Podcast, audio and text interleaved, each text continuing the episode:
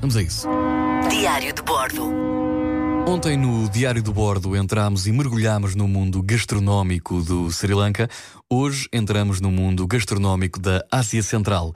Vou aqui eh, passar por alguns países que visitei, tal como o, tais como o Quirguistão, o Uzbequistão e o Turcomenistão, mas eh, vou focar-me em pratos eh, e neste caso na carne. Por exemplo, a culinária, a gastronomia do Turcomenistão não difere muito da dos países vizinhos da Ásia Central, principalmente os que têm passado por eh, pastores nómadas, e é composta principalmente por eh, arroz, vegetais, carne de carneiro, de vaca e de aves e laticínios. O arroz é preparado como patav ou ash, ou seja, é cozinhado diretamente com carne, muita gordura, cebola, cenouras, especiarias, eh, poucas especiarias, passas de uva, ervilhas, feijão, muitas vezes até marmelo.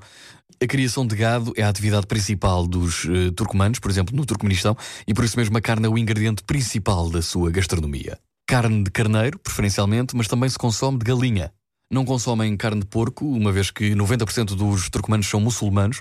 A própria gordura usada para cozinhar é em grande parte gordura de carneiro.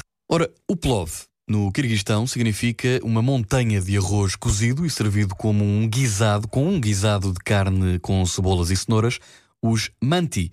São também um prato popular do Quirguistão, assim como lakman. Eu, quando estive no Quirguistão, comi muito lakman, um prato bastante quente, um guisado uh, de macarrão com carne, repolho, cebola, tomate e também Kurdak, um prato de carneiro frito com cebola e condimentos, mas a sopa, normalmente apresentada como um é apresentada com um grande osso de carneiro, é também um dos pratos típicos. Todos estes pratos são uh, ricos também em gordura, uma vez que estes pastores, estes países têm muitos pastores nómadas. E os nómadas, a maior parte das vezes, enfrentam os invernos rigorosos do país e nada como estas comidas bem quentes e fortes para os manter aquecidos. Por fim, Chachlica é um ótimo petisco, digamos assim. No fundo, é uma espetada de carne de carneiro, grelhada, e que serve tanto para acompanhar uma refeição principal, como de mero snack a meio do dia. Comer na Ásia Central foi de facto um grande desafio, mas ainda cá estou. Extra com Gonçalo Câmara na M80.